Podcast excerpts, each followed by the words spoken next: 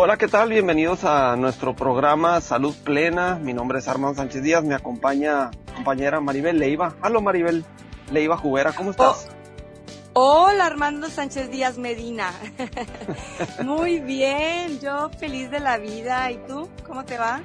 Bien, a todo dar aquí. Eh, sigo haciendo adaptaciones para cuestiones de trabajo, igual que tú, yo creo. Sin embargo, creo que me ha ido bien las adaptaciones, así como a ti, ¿no? Te adaptas y cambian los vientos y nada más acomodas tus velas, ¿no? Para que poder seguir trabajando y seguir adelante en estas nuevas condiciones que este 2020 nos, nos propuso a todos. Claro, fíjate que eso que hablas es crucial, saber adaptarnos. Ya lo decía eh, Carlos Darwin, no sobrevive el más fuerte, sino el que mejor se adapta a los cambios. Y es lo que estamos haciendo. Y algo de esto tiene que ver con el libro que hoy voy a compartir, Armando, para toda la gente que nos está escuchando. Ya saben que sí, solemos compartir aquí un libro, además de, de un tema. Y en el caso del libro, el que les voy a recomendar es el de El arte de no amargarse la vida.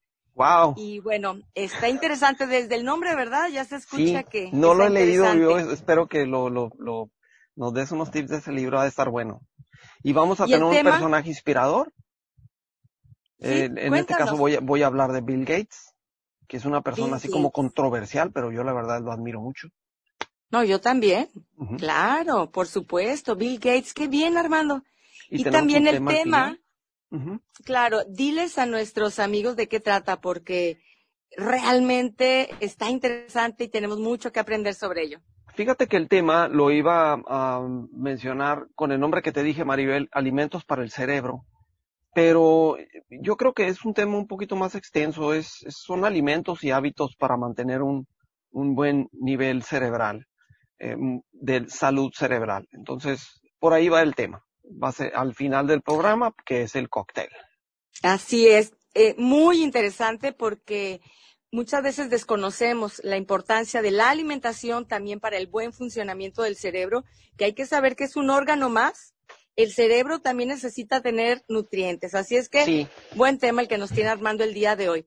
Y en el, en el tema del libro, Armando, fíjate cuando estaba eh, seleccionándolo, esto de el arte de no amargarse la vida, pues habla de muchas situaciones donde nosotros vivimos experiencias y depende de cómo las tomemos, es decir, con qué actitud las asimilemos, va a ser el recuerdo que tengamos y me estuve acordando de algo que me pasó. En la preparatoria, fíjate que yo jugaba básquetbol. Ahí como me ves de petit. yo era basquetbolista. Te quedaba la pelota así como del tamaño de una pelota playera. Haz de cuenta. así me quedaba a mí. Jugaba básquet desde la secundaria y no era mala, ¿eh? era buena. Fui jefa de, del equipo en la secundaria y luego también era la jefa del equipo en la, en la preparatoria. Es que siempre ha sido atlética tu Mario. sí, fíjate que desde niña sí, he, practicado deportes. Y bueno, en la preparatoria, pues formaba parte del equipo de mi escuela. Sacaron la selección de San Luis, yo vivía en San Luis Río Colorado, Sonora. Entonces sacaron la selección de básquetbol de San Luis y para esto pues integraron a las mejores jugadoras de diferentes escuelas. Y como yo era de las mejorcitas, supuestamente, de, de mi equipo, pues me integraron a mí también. Entonces yo formé parte de la selección de básquetbol femenil de mi ciudad. Ya siendo parte del equipo de la selección, pues ya no era de las más buenas, ya era de banca.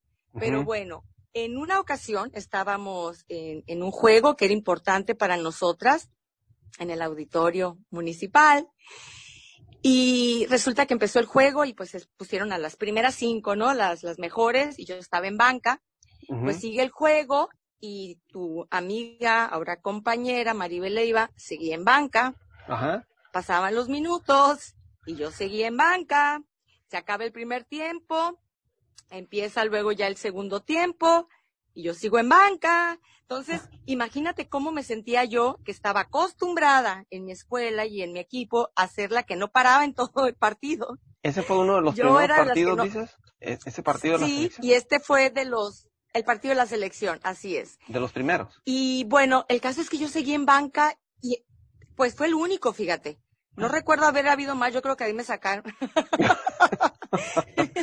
Ah, el caso es, déjame decirte, déjame decirte, no comas ansias. Entonces yo seguía en la banca y yo ya desesperada, mi orgullo y mi ego por los suelos, yo estaba acostumbrada a ser de las mejorcitas y que no paraba, seguía en la banca y decía, qué vergüenza que la gente vea que, pues yo no, no, no participo y sigo en la banca. Ya minutos antes de que se fuera a acabar el, el partido, como que el instructor dijo, el entrenador, pues hay que sacar también a las de la banca, pobrecitas, que también jueguen. Entonces, en eso me sacó a mí pues ahí voy, ¿no? A la cancha y dije, no, es mi oportunidad, mis cinco minutos de mostrar por qué estoy aquí. Gloria. De gloria. Y en una de esas me pasan la bola, me voy botándola y hacia, hacia la canasta. Y entonces otras compañeras, hey, pásala, pásala. Y yo dije, no, es mi oportunidad. Me, fui botándola, botándola, según yo, para, para ir y, y yo sola encestar. Ajá y pues esquivando y lo que tú quieras, pero me, no, y pásala, pásala, y yo golosa, golosa, no se la pasaba a nadie, y voy y la viento y zafos, que se va quién sabe por dónde volando. El caso es que pésima jugada, una vergüenza y quedé tan mal, entonces se acabó el, el, partido y quedé tan mal, me sentía que había hecho el ridículo, me sentía mal conmigo misma porque por quererme lucir, por golosa, este, no compartí la, el balón y, el, y para el cochinero que hice. Bueno, me regresé a mi casa, Armando, con el ánimo por los suelos, me sentía muy mal, me encerré en mi recámara reflexionando, tenía entre, entre vergüenza, entre tristeza, todas las emociones. Y dije, le voy a hablar a una amiga para, para compartir, ¿no? Porque necesito llorar con alguien. Y le hablo a una buena amiga mía, y le platiqué lo que me pasó. Esta amiga, ella, ella tenía sobrepeso marcado, era muy gordita. Ah. Y ya le dije lo que me había pasado, y estuve en la banca y nomás pasaban y jugaban y yo no, el caso es que ya todo mi drama, ¿no? Y luego me dice, ¿sabes qué, Maribel? Te entiendo muy bien, me dice, porque a mí también me pasó. Estaba yo en una fiesta y veía que empezaron a servir los, los platillos, la comida, y se los servían a uno y a otro y a otro y les terminaron de servir a todos y a mí nunca me sirvieron.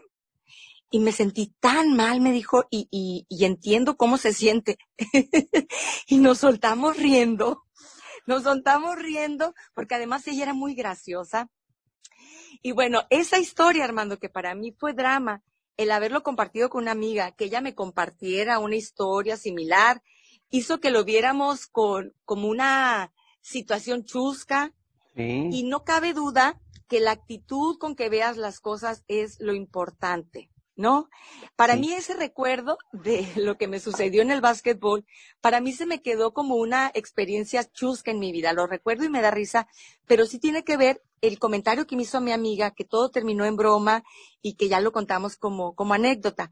De eso trata también el libro que voy a recomendar el día de hoy. Es decir, no es, no es lo que te sucede, sino cómo tú interpretas lo que te sucede, ¿no? Si yo lo hubiera interpretado como fue terrible, de hecho así lo interpreté primero. Me, acuerdo ahorita del personaje este de, de Eugenio Derbez, el monje loco era el de fue horrible. Ah, ok, sí. Así le platicaste a tu amiga. Así estaba yo con el drama, ¿no? Pero bueno, ya terminó en, broma y se convirtió en una experiencia que pues a todos nos tiene que pasar algo así. No siempre las cosas van a suceder como uno espera, pero hay que adaptarse a los cambios, como lo decíamos al inicio.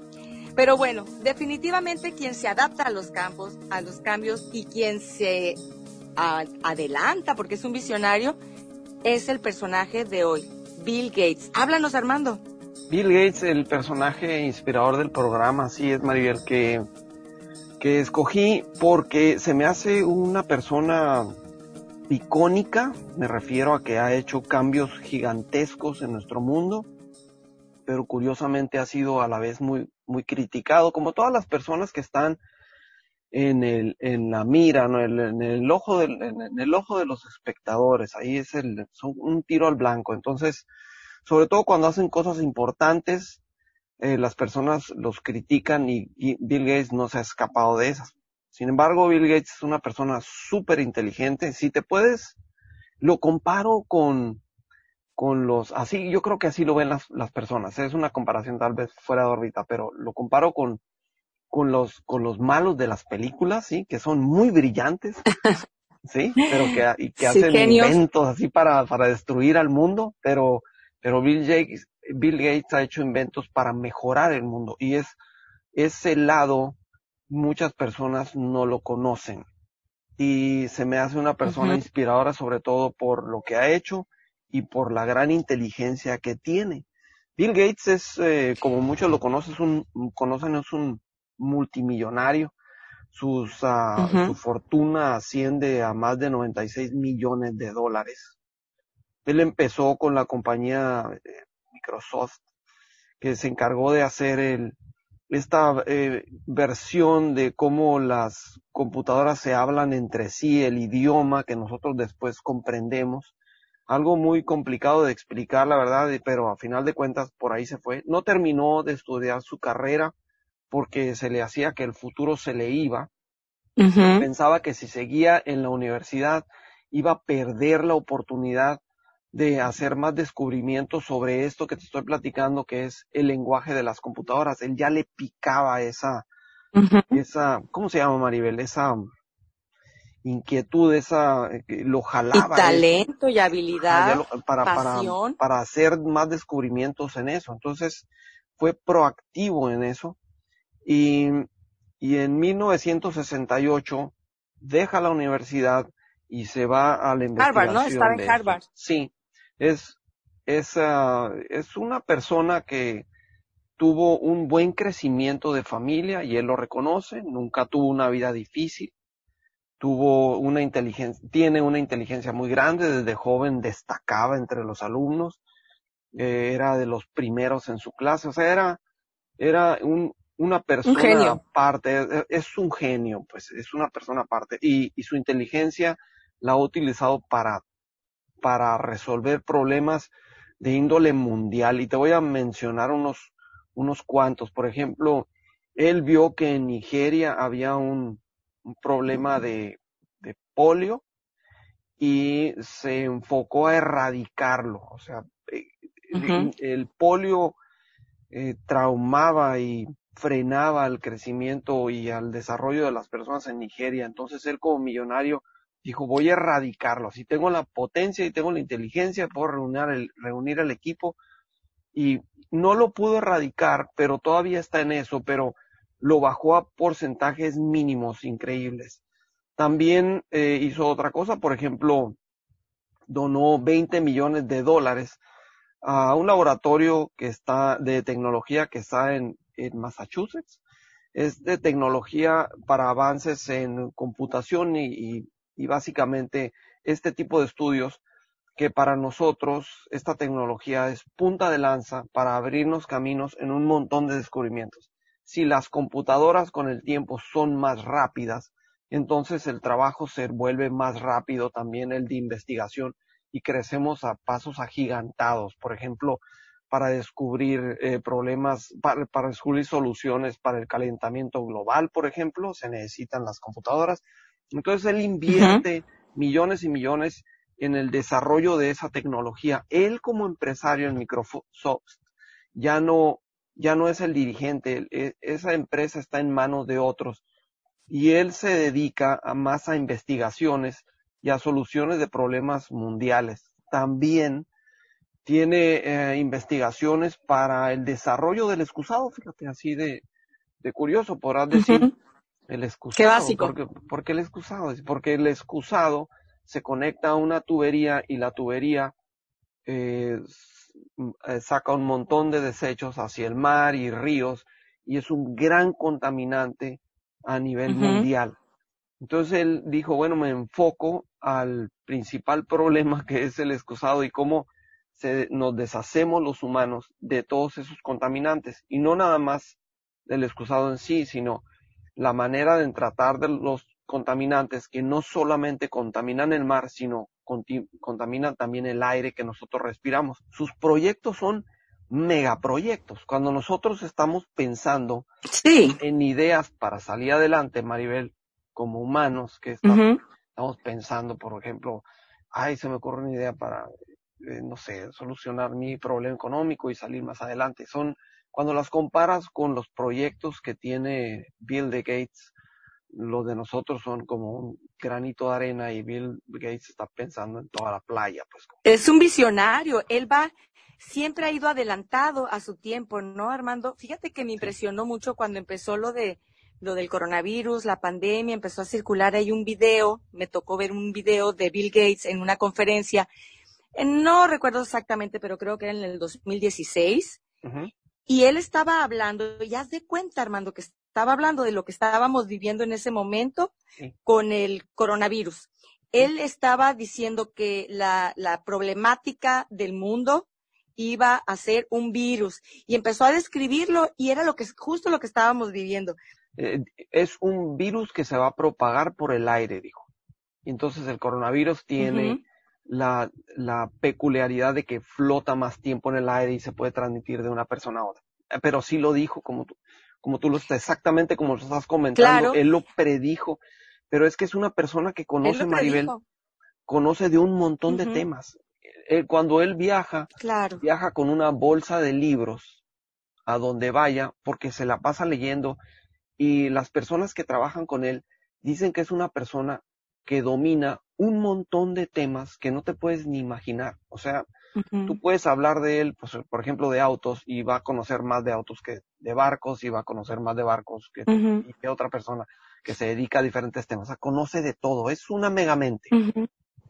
una, megamente. Es, es admirable, pero sobre todo, y como dices tú, y por lo cual es personaje inspirador el día de hoy, porque esa megamente él la utiliza para crear para dar beneficios, para aportar. Y creo que ahorita ya la función que él tiene o el objetivo o misión en la vida es trascender ya no solo como el hombre más millonario del mundo, porque muchos años ha estado en la cabeza como el hombre más rico del mundo, sino como un hombre que, que aportó al planeta. Y él junto con su esposa, pues también tienen esta fundación eh, Gates, ¿no? Donde ayudan a muchos países y a las poblaciones menos, menos favorecidas. Así es. Excelente. Te, voy a mencionar nada más para terminar cuatro eh, inventos que él hace o cuatro investigaciones que está precediendo. Una es eh, la energía nuclear. Está renovando la forma de utilizarla porque eh, cometimos errores los humanos y la energía nuclear después le tuvimos miedo porque plantas tuvieron explosiones, calentamientos, etcétera, pero él encontró una mejor manera de aprovecharla que no es para nada riesgosa. También eh, encuentra eh, otra investigación sobre cómo detectar niños prematuros, que no tiene que ver nada con la energía nuclear, por ejemplo. Otra que es una vacuna contra el cáncer, en eso está. Y otra que mm. es eh, eh, un capturador de dióxido de carbono de la atmósfera, o sea, para limpiar el aire. O sea, estos son los pequeños proyectos a los que se dedica. ¡Qué maravilla! Entonces, por ahí es el personaje inspirador. Si algo les eh, yo invitaría a hacer es que leyeran un poco lo que sea que puedan leer de Bill Gates. ¿Libros de él? Cuenta, o, o algún artículo que encuentren en internet para que se den cuenta la importancia que tiene este personaje a nivel mundial. Maribel, ¿qué te parece si pasamos ahora al libro? Que me tienes... Excelente. Me tienes con, con curiosidad de qué se trata y de qué nos vas a hablar. Vamos a, hablar del libro, ¿qué te parece? Excelente. El libro que recomiendo hoy a, a nuestros amigos, amigas que nos escuchan es El arte de no amargarse la vida. Es un libro eh, el autor es un español, psicólogo en el enfoque cognitivo-conductual. Su nombre es Rafael Santandreu. Rafael Santandreu es uno de los psicólogos destacados del momento porque además tiene eh, mucho carisma, es invitado en diferentes platos, así se le llamarían los programas de televisión en España, ha estado en México, es conferencista, es autor de varios libros. Y bueno, en este libro del arte de no amargarse la vida, Rafael Santandreu habla de las claves para el cambio psicológico que nos ayuden a transformar nuestra vida. Él habla de que todos hemos venido a este mundo a vivir lo mejor posible, a vivir tranquilos, con serenidad, a disfrutar, a ser felices, pero que muchas veces lo que nos lo impide son las actitudes que tenemos nosotros ante las situaciones. Como buen psicólogo en el enfoque cognitivo-conductual, pues él parte también de la premisa de que no es lo que sucede lo que me afecta, sino qué me digo yo sobre lo que sucede.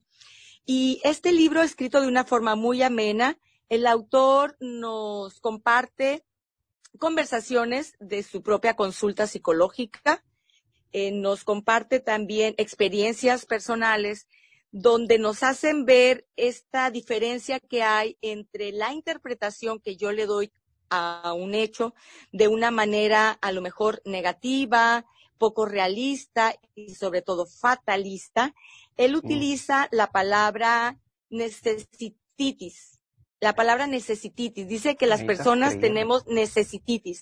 Necesito que las cosas se hagan como yo quiero. Porque así es como te que la gente me entienda. Sí, y me comprenda. Y también habla de la palabra terribilitis, que todo lo terribilizamos, cualquier situación decimos, es terrible, ¿no? Y bueno, y es eso precisamente lo que nos hace vivir en angustias, en tristezas, en rencores, en enojos, en ansiedades. Él menciona precisamente que para lograr el objetivo al que hemos venido a este mundo, que es a vivir bien y a ser felices, es importantísimo eh, saber nosotros superar nuestros miedos. Nuestros miedos son la causa de que nos estanquemos. Nuestros miedos son la causa de que no disfrutemos del día a día. Y bueno, en esta lectura, de una manera sencilla, pero con bases eh, científicas, nos va dando, nos va guiando en cuáles son esos pasos de cómo nosotros podemos ir empezando a conocer nuestros pensamientos, cómo es la interpretación que nosotros le damos a las situaciones y cómo podemos ir empezando a generar esos cambios. Eh, dice precisamente que con estos métodos, métodos prácticos, claros y científicos, te digo, sí es posible el cambio psicológico.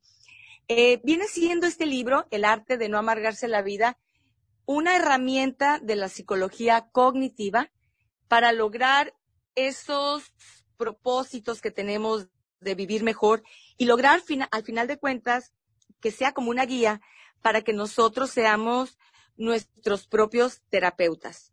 Yo lo recomiendo a todas las personas que nos están escuchando. Todos podemos tener miedos, ansiedades, frustraciones, rencores, enojos, relaciones que no están bien, que nos están conflictuando la vida.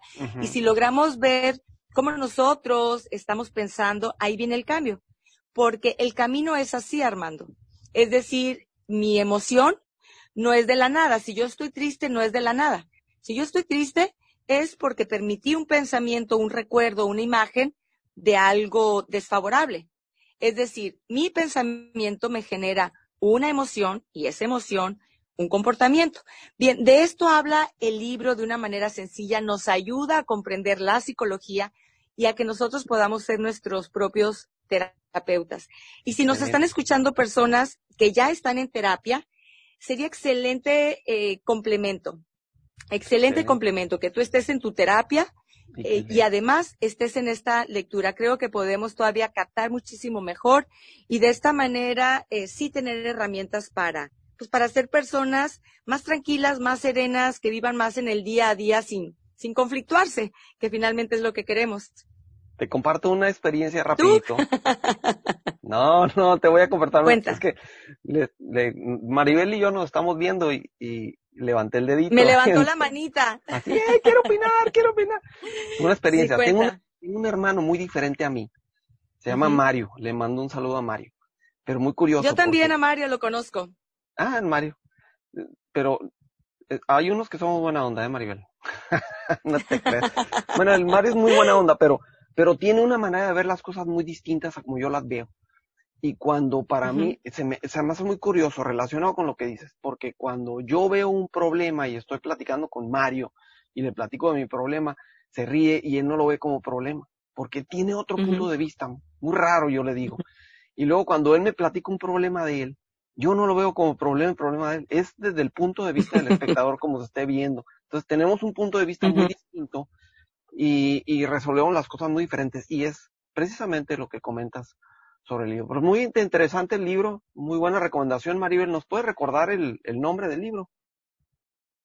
Sí, es El arte de no amargarte la vida, es de editorial Paidos Ibérica y el autor es Rafael Santandreu. Es un libro práctico, no llega a las 300 páginas, son 272 páginas, pero desde el principio eh, encuentra uno material muy interesante, te atrapa de principio a fin. El arte de no amargarte la vida. Es la recomendación el día de hoy. Excelente. Pero bien, Armando, ahí está, en la lista. Ahora pasemos al tema, qué interesante tema, los alimentos que nos ayudan a tener un mejor cerebro.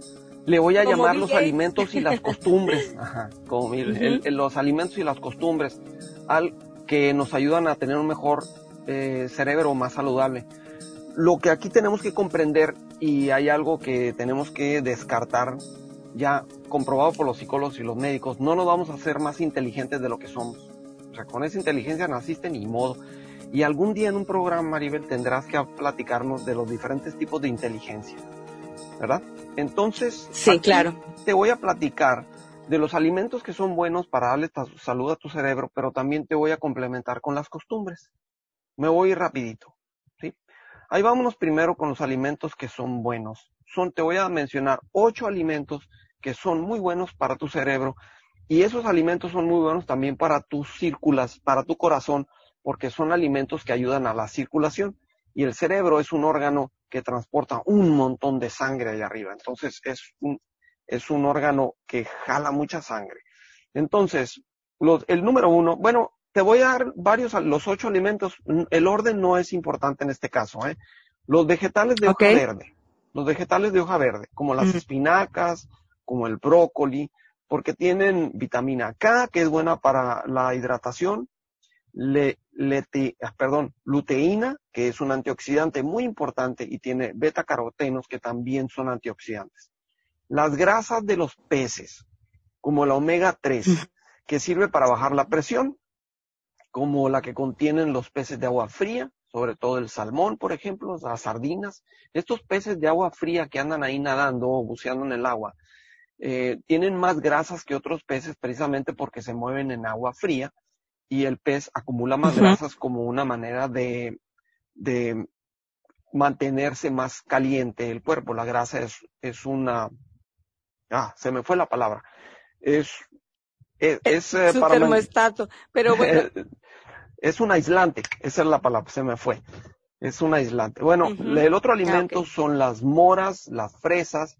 Estos son eh, frutas de colores oscuros porque tienen flavonoides y tienen antocianinas y estas son nos ayudan como antiinflamatorios, eso es muy importante para la circulación, que tú no tengas inflamación, y nos ayudan también, eh, son potentes antioxidantes. Todas las frutas de colores. ¿Es el arándano?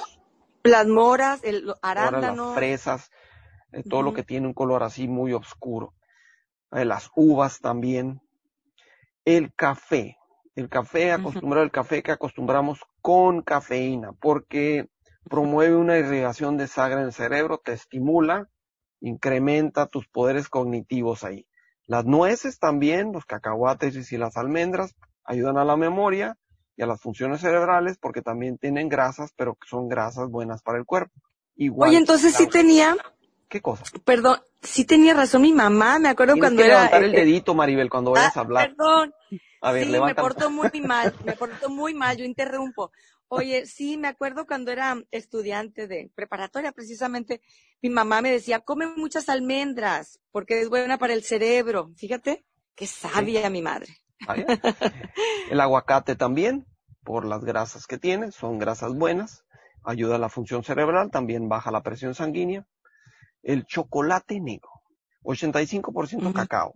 ese también es como el café, es un estimulante y nos ayuda a tener eh, más ah, funciones y conexiones entre nuestras neuronas y las células que componen el cerebro.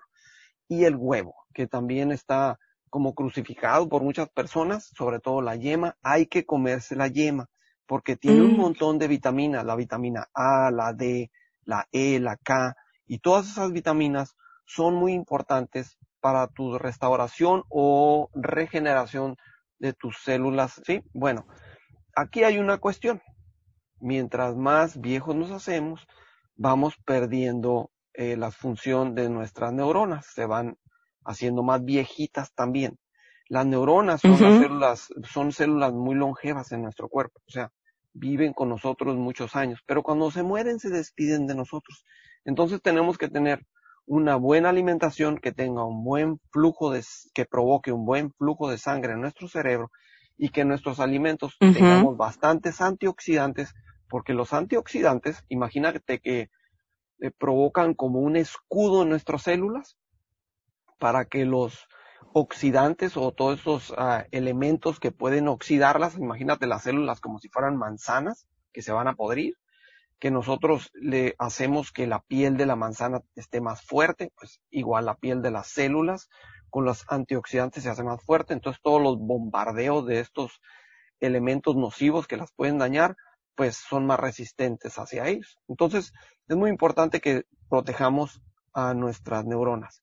Algo que daña las neuronas es la edad y la mala alimentación. Por ejemplo, eh, como causarnos problemas de diabetes que no estaban en nuestra familia por mala alimentación, las drogas, fumar también, porque es muy malo para la circulación, obvio para la circulación del cerebro también, y otros problemas, Maribel, que tú sabes muy bien de ellos, como es el estrés, también la depresión, incluso las drogas para tratar la depresión, porque muchas de las drogas lo que hacen es que bajan las palpitaciones del corazón, pero no, pero las bajan no de buena forma, sino las bajan forzadas y esto también evita buena circula que tengamos buena circulación. Entonces, estos son problemas que dañan nuestro cerebro. Ahora, enfermedades también ¿El alcohol? dañar. El alcohol también. el alcohol es un oxidante también, al igual que, como lo mencionaba, las drogas, el tabaco son sobre todo el, exceso, células. el exceso, pero hay que tener, hay que tomar en cuenta que el alcohol tomado en buena medida nos puede ayudar. Una cerveza, por ejemplo, que te tomas en la noche, llegas una copa de vino tinto, una copa con la comida, una copa de vino, una cervecita te va a relajar y te va a sentir que te sientas bien. Ya de 12 para arriba es otra cosa, ¿no? Entonces, otras cosas que también nos dañan al cerebro son enfermedades, Maribel, como el Parkinson, eh, son enfermedades hereditarias, ¿verdad? El Alzheimer o eh, con la vejez, la demencia senil. Entonces el cerebro hay que estarlo utilizando y es muy importante. Ahora, ya para cerrar el tema, Maribel, los hábitos que nos ayudan a que nuestro cerebro esté obviamente funcionando bien son hábitos de salud. Te voy a mencionar siete muy importantes, que es no comer mucho ni comer poquito, dormir bien, en algún programa lo mencionaste, ¿sí? Dormir bien es muy importante. la, la hidratación, porque si estamos deshidratados, nos faltan minerales y las conexiones celulares no se dan porque las conexiones celulares eh, tienen que ver mucho con que nosotros tengamos un buen nivel de minerales en nuestro cuerpo, porque el mineral es el conductor de las de la energía eléctrica de nuestro cuerpo. Y si nosotros no tenemos minerales, no podemos conducir energía eléctrica. Entonces, bien hidratado. El ejercicio regular. Tomar agua. El ejercicio regular, Maribel, que por ahí es una costumbre de las personas felices, por ahí lo dijiste en otro programa, y la felicidad tiene que tener, tiene mucho que ver también con que tú estés bien acá arribita de la máquina que produce ideas. El ejercicio. Sí. La reducción del estrés con técnicas como el yoga, como la meditación, eso es muy importante. No nada más pensar en que el estrés lo voy a reducir con un vaso de alcohol o cerveza o lo que sea, o me voy a tirar en la playa o me voy a esperar hasta irme de vacaciones, ¿no? Hay que provocar esa reducción de estrés y aprender cómo hacerlo. Ah, la reducción obviamente del alcohol, no estar tomando mucho alcohol y aprender cosas nuevas, aprender cosas nuevas, como por ejemplo aprender matemáticas. Si no sabes, apréndelas. Eso hace conexiones nuevas en tu cerebro. Aprender, por ejemplo, ortografía, cómo le hace falta a las nuevas generaciones eh, tener buena ortografía. Yo me doy cuenta en los textos de que por los mensajes que mandan, que está bárbaro. Y yo me considero una persona de mala ortografía, fíjate, siempre he trabajado en ello, pero ahora cuando yo detecto la ortografía mala de personas, digo, esta persona debe tener realmente mal. ¿Sí? Em, instrumentos para ejercitar el cerebro, como juegos, eso es muy importante también, juegos electrónicos, juegos que tú puedes bajar en tu celular, que generan retos. Entonces, Espero que esta información te haya servido. Te puse alimentos que son buenos para el cerebro, te puse lo que puede perjudicar tu cerebro y te puse costumbres de buena salud para tu cerebro. Esas tres cositas. Muy importantes más aquí tomando nota. Eh, la vitamina K que encontramos en los... Y pues así el tema, Maribel. ¿Cómo la ves?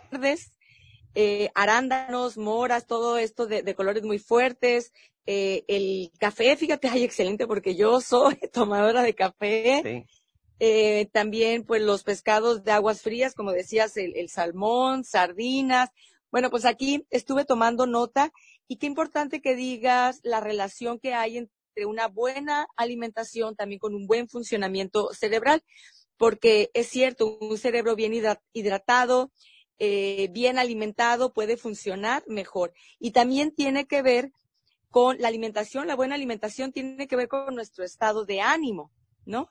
Eh, el hecho de yo no estar eh, bien alimentada o el, o el, tener hambre, pues me cambia completamente mi, mi estado de ánimo, mi, mi actitud en ese día que cuando yo estoy bien alimentada. Entonces, hay que prestar importancia a la alimentación, no únicamente como para eh, conservar una, una figura más o menos en tu peso ideal, sino para que esté funcionando bien el cerebro que, pues sí es el órgano más importante, es el que manda las señales a todo lo demás. Claro.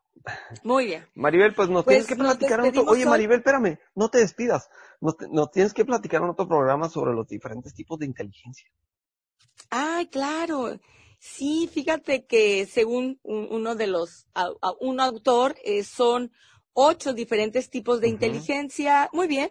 Para el próximo tema hablaremos de ellos para lograr identificar cada uno de nosotros eh, a qué grupo pertenecemos, porque no nomás tenemos un grupo, a veces tenemos varios de estos grupos eh, o de estas clasificaciones de inteligencia. Y a mí me gusta compartirlo, fíjate, con mis pacientes, porque muchas veces tienen la idea de que yo no soy bueno en, matemáticas y creen que por esto son poco inteligentes o, se consideran tontos. Y no, simplemente significa que no eres bueno en la inteligencia lógica matemática. También invito a las personas que escuchan el programa, Maribel, que si tienen algún tipo de tema que les gustaría que tratáramos, que nos hagan la sugerencia y claro que lo vemos. Bien, y que y se suscriban si todavía no, no están, ahí nos ponen seguir en la plataforma donde, donde estamos. Pues bien, Armando, me dio mucho gusto compartir de nuevo aquí en Salud Plena y a todos ustedes un abrazo, que estén bien. Abrazo a todos también igualmente y por aquí los esperamos, que tengan un magnífico día o noche, depende a la hora que nos estén escuchando. Hasta luego, Maribel. Hasta luego, Armando. Bye. Bye.